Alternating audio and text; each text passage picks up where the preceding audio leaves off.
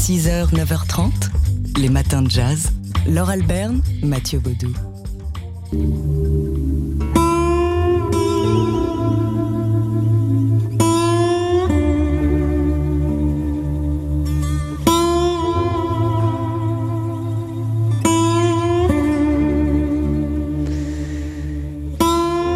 On est où là, Mathieu? On est dans le désert aux États-Unis. Il y a un homme avec une casquette rouge en plein désert, à pied. Et puis il y a un aigle qui le regarde. On est à Paris, Texas. C'est le titre d'un film de Wim Wenders. Wim Wenders à l'honneur à Lyon, puisque c'est lui le l'heureux lauréat du prix Lumière 2023. Un prix qui lui sera remis vendredi à l'Institut Lumière de Lyon. Donc l'occasion d'assister à une masterclass du réalisateur donc de Paris, Texas, mais aussi des Ailes du Désir, d'Alice dans les villes ou encore de Buena Vista Social Club. Et puis l'occasion aussi de découvrir le travail de photographe de Wim Wenders à travers trois expositions. Alors il y a les photos prises par Wim Wenders lors de ses repérages pour ses films, lors de ses voyages et sur ses plateaux de tournage. Il y a une exposition qui est aussi consacrée à ses films en tant que tels, avec des filmogrammes, des images arrêtées en mouvement pour devenir des images autonomes. Et puis il y a les photos d'art de Wim Wenders, photographe qui aime par-dessus tout ce qu'il appelle les lieux calmes et étranges, des endroits vides de toute présence humaine, mais aussi, évidemment, et comme ses films, intensément poétiques. Wim Wenders, donc à l'honneur à l'Institut Lumière, Lumière de Lyon. Des expos photos qui ouvrent leurs portes aujourd'hui. Quant au prix Lumière, il lui sera remis vendredi. Polka. Chaque photo a son histoire.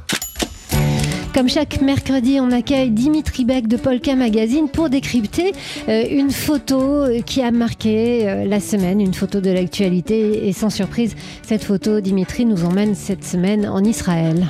L'image est glaçante, Laure. Devant un petit parc, un abribus en béton. Dessous et autour, cinq corps de victimes gisent au sol. La plupart sont recouverts d'un tissu.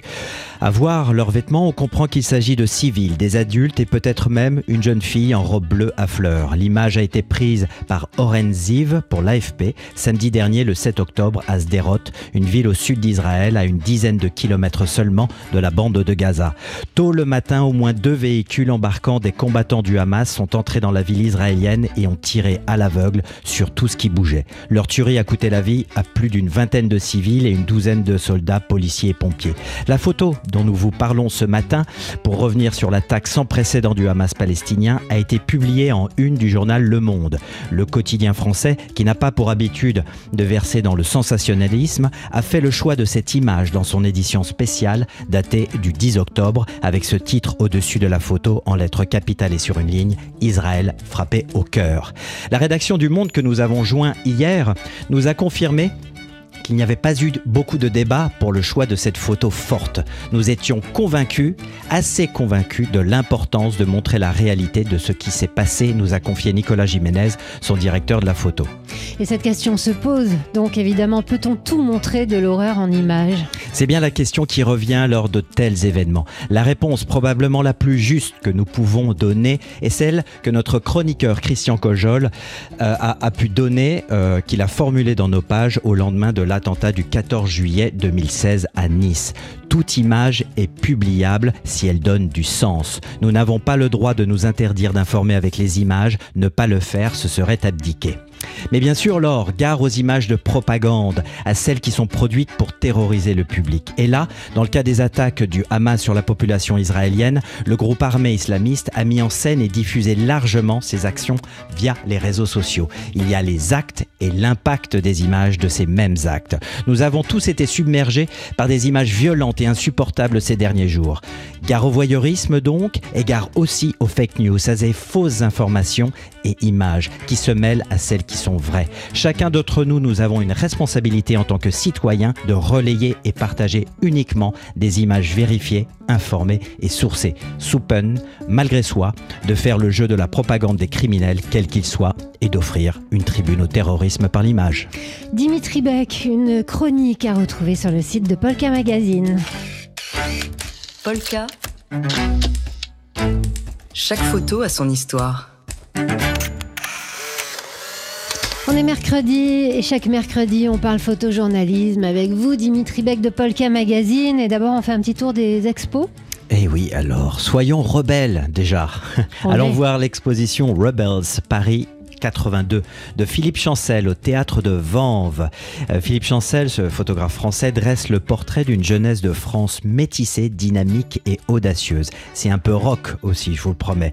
Donc Philippe Chancel, eh bien, il nous disait tous les chats n'étaient pas gris à cette époque, ils étaient black, blanc, beurre et fiers de l'être. Mais sinon, il y a une expo plus institutionnelle euh, qui débute au Exactement, musée Laure. Et il n'est jamais trop tard pour devenir photographe, sachez-le. L'œuvre de... Ça me laisse de l'espoir, vous voulez dire Exactement. L'œuvre de Julia Margaret Cameron, devenue portraitiste à 48 ans exactement quand sa fille lui offre son premier appareil. Ah, j'ai oublié de vous dire un détail, Laure. Sa carrière, eh bien, Julia Margaret Cameron, elle l'a démarré en 1863 jusqu'en 1874. J'ai bien dit 1800, donc c'est une mm. grande dame de la photographie du 19e siècle. On retrouve son, son, son, son travail exceptionnel lors d'une euh, grande rétrospective au Jeu de Paume. C'est une première en France depuis 40 ans. Et sinon, vous vous apprêtez à partir en Normandie, à Bayeux, comme chaque année. Exactement, le prix Bayeux Calvados Normandie des correspondants de guerre qui a démarré cette semaine. L'événement annuel fête ses 30 ans. Il y a donc une dizaine d'expositions qui sont présentées dans le centre-ville. C'est une vraie promenade. Et on y retrouve donc une grande exposition sur la Seconde Guerre mondiale, la bataille de Normandie, mais aussi le travail de l'anglais, euh, le grand photoreporter Don McCullin, qui est le président de ce prix cette année pour ses 30 ans. Donc un, très très grand à ne pas manquer. Lui qui a toujours veillé à mettre la douleur des victimes euh, des drames avec les représenter avec dignité. Alors il y a bien sûr toutes d'autres expositions. Une soirée vendredi qui est consacrée à l'Afghanistan pendant au moins deux heures. C'est toujours passionnant ces moments-là et ça permet de vraiment mieux comprendre l'actualité. Et puis samedi, la grande remise de tous les prix. Donc voilà un grand rendez-vous à ne pas manquer donc à Bayeux en Normandie. Polka. Chaque photo a son histoire. 6h, 9h30, les matins de jazz. Laure Alberne, Mathieu Baudou. Alors, ce que vous entendez ici, c'est quelqu'un déjà qui, plonge. Euh, et c'est la joyeuse, joyeuse et jazz bande-annonce de euh, la fête du cinéma d'animation 2023. La 22e du nom qui débute aujourd'hui et qui va durer trois semaines. Trois semaines donc pour les amateurs du genre avec projection, atelier, expo, rencontres et ciné-concerts. Ça se passe un peu partout en France et même au-delà des frontières pour célébrer donc ce genre du cinéma d'animation qui, on le rappelle une nouvelle fois, ne s'adresse pas seulement aux enfants. Il faut encore le préciser. Hein.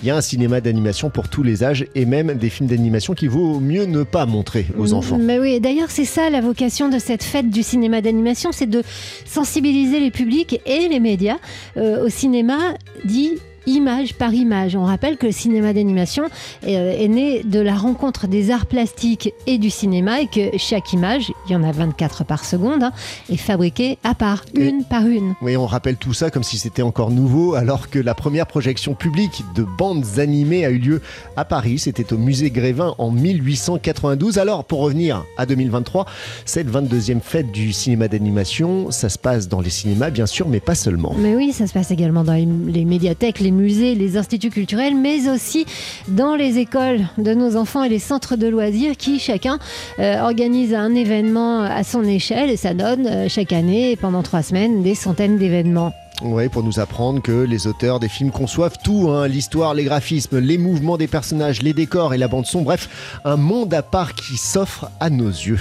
Ça commence aujourd'hui, c'est la 22e fête du cinéma d'animation et c'est jusqu'au 21 octobre.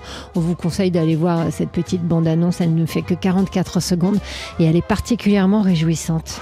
Les matins de jazz.